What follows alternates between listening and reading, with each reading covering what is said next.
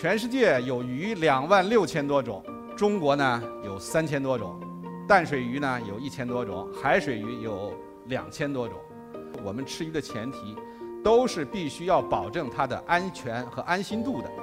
如果说这个鱼没有安全，没有安全做前提，那么所有吃的鱼吃到肚子里都会成为隐患。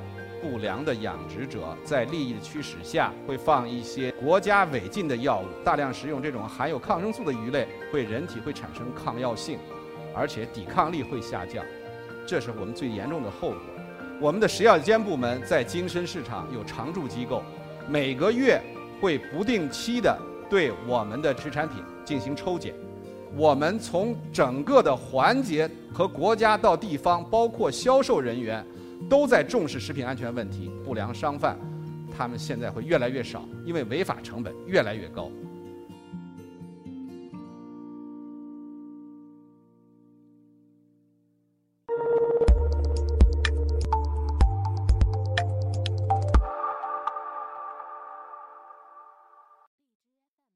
这个非常荣幸受 EcoTalks 的邀请来做这次演讲，呃，也很高兴认识在座的每一位朋友。并与大家分享我吃鱼的一些快乐。我希望我的演讲是，呃，今天最后最有味道的、最鲜美的这十五分钟。我叫唐华，英文名字叫 Fisher。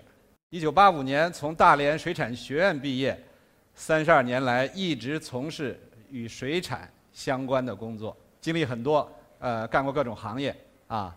这个，但是，呃，所有的行业都没有离开水产，没有离开鱼。所以说，这个呃，今天还是非常荣幸。我现在呢，到过的国家呢，有现在有十几个国家，就是几个鱼的主产国，像美国、呃加拿大、墨西哥、呃挪威、丹麦、呃英国、呃日本、韩国、越南、泰国、呃缅甸、马来西亚等等。国内呢，除了西藏以外的二十九个省市。我基本上都去遍了，那可能主要还是去的地方比较多一点的，就是沿海的十个省市，啊，从南到北基本上都在都都经常去。可以这么说，凡是有鱼的地方，都已经成为或即将成为我的目的地。现在我已经吃过的鱼呢，大概已经超过二百种。这个比如说这个有金枪鱼，有三文鱼，有比目鱼，有鲅鱼。黄花鱼、带鱼，这个鲈鱼，呃，鲤鱼、草鱼、鲫鱼，啊，还有黄鳝、泥鳅、黄桑等等等等，还有很多是我我学水产的人都不认识或叫不上来名字的，这个很偏远的地方都有。印象深刻的，就是吃过荷兰的一种小鱼，叫哈林鱼，可以直接生吃的，整条吃到嘴里边的。那么还在吃过这个十六七斤大的这个三文鱼，现场分割，去吃各种各样的吃法。呃，还有呢，吃过这个呃河豚的刺身。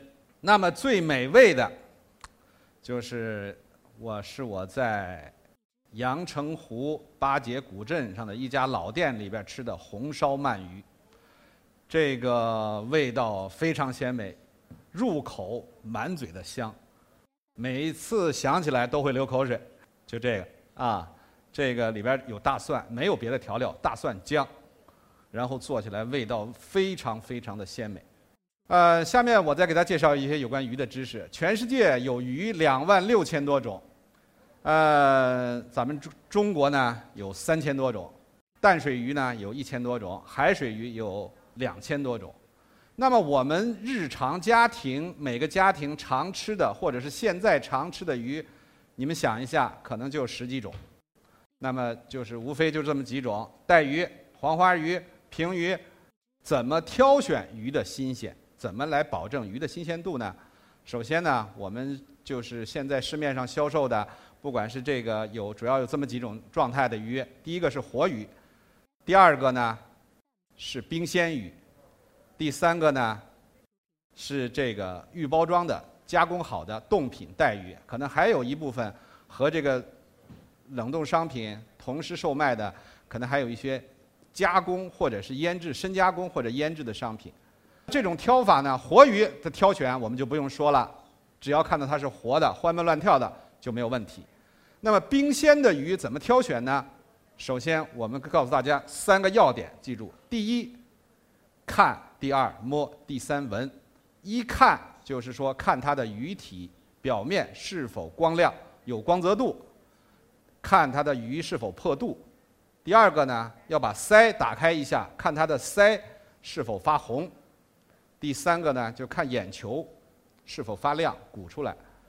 那么这记住这三点，还有就摸。摸主要是看它的这个鱼肉是否有弹性，当然了，这个跟鱼的不同体、不同形态有关系，不同的食物就是鱼的不同的种类有关系。一般大一点的鱼一定要摸一下，如果有弹性，没有弹性肯定是不新鲜的。那三闻呢，主要是闻是否有异味儿，主要第一个就是它靠近头部、腮部的是否有臭味儿，就是鱼的那种特臭味儿，这是。最基本的三个。那么预包装食品呢？就比如说包装的冷冻品，我们主要是看第一个在大商场里边买，或者是在有这个有一定的这个有资质的这个商场来买。啊，第二个呢，就是要看它的包装是否漏气完整。第三个要看它的有效期、生产日期是不是过了保质期。还有一个就是看一下鱼的产地，你可能对鱼的不同产地会有一个简单的级别，它在包装上面都会有标注。啊。这是就是说，我们从从三点来考虑。这个下面说完了鱼的吃法，我们再说一下，所有这个前提，就是说我们吃鱼的前提，都是必须要保证它的安全和安心度的。如果说这个鱼没有安全，没有安全做前提，那么所有吃的鱼吃到肚子里都会成为隐患。为什么呢？因为它会对于人造成伤害。那么什么是安全的鱼？我们这里就给大家普及一个小常识，就是说，凡是在自然水域下，包括海洋和淡水的湖泊和现在已经大型的水库里边，自然水域包括一些河流哈，那么还有一个，这是满足一个条件，第二个条件就是周边没有污染，比如说工业污染、生活污染，包括日本福岛核电站的核污染，这些都会对我们的水产品造成污染。那么就是说，在自然环境下满足上面三个条件的鱼，就是安全的。那么随着这个我们这个市场需求的不断增大，捕捞技术和捕捞这个船的不断增多，我们天然资源里边的产品在逐渐逐渐减少，那么就产生了我们一些可以解决人工育苗技术的这些鱼类的养殖，人工养殖。你比如说国外的三文鱼。我们国内的有黄花鱼，有这个金鲳鱼，有鲈海鲈鱼，还有石斑鱼，啊，还有淡水的鱼品种比较多了，像鲤鱼、鲫鱼、草鱼、鲫鱼、黄桑鱼、鲶鱼，这些都有养殖。那么我们就说了，这些养殖的鱼类绝大部分都是安全的，目前市场上也有一少部分。就是说，这些不良的养殖者在利益的驱使下，这个呃，为了保证这个鱼在这个鱼的不得病或者治治疗鱼病，会放一些违国家违禁的药物，比如说咱们媒体报道的比较多的，像孔雀孔雀石绿，像一些抗生素，比如说氯霉素、硝基呋喃，还有就是说呃这些呋喃类的抗消炎的药物，我们都会。造成为什么他们要用药？就是因为在人工养殖的环境下，他们这些不良商贩为了利益的驱使，盲目增加放养密度，在很小的环境当中用最大的养殖量来放养，它造成的结果是什么呢？鱼的生生存环境非常非常的恶劣，那么比自然环境下要恶劣几十倍甚至上百倍。那么鱼就容易得病，他们就要用药。那么为什说用药它产生的后果是什么呢？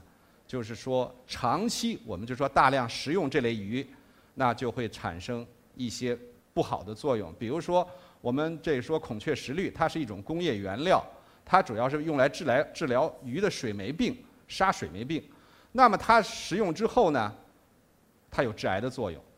那么抗生素。我们长期食用、大量食用这种含有抗生素的鱼类，会造成什么后果呢？就是说它在人体里边积累代谢不出去，会人体会产生抗药性，而且抵抗力会下降，这是我们最严重的后果。那么说是不是就这些鱼不安全呢？不是的，我以这个北京金参最大的金参海鲜市场为例，我们的食药监部门在金参市场有常驻机构，每个月会不定期的对我们的这个水产品、各档口售卖的水产品进行抽检，一经发现问题，第一个把档口关闭，第二个要高额的罚款，第三个对这个相关的涉事的摊主拘留，同时。会对运输问题商品的车辆和人员进行查扣。第三个，会马上通知这个问题商品产地的政府和监管部门，对生产这种水产品或者鱼类的养殖户进行查处。这个罚款力度是很大的，原先可能就是几千块钱、几万、呃一两万块钱，现在据说起步价就是十万。然后高额罚款甚至达到五十万，你想一个档口他一年除了租金之外，一年挣不了多少钱。那么就是说，我们从整个的环节和国家到地方，包括销售人员，都在重视食品安全问题。那么现在的不良商贩，他们现在会越来越少，因为违法成本越来越高。这是每年的九月十六号禁捕期结束之后，这个在码头上看到的这个捕捞的带鱼。为什么我们人类特别喜欢吃这个鱼类？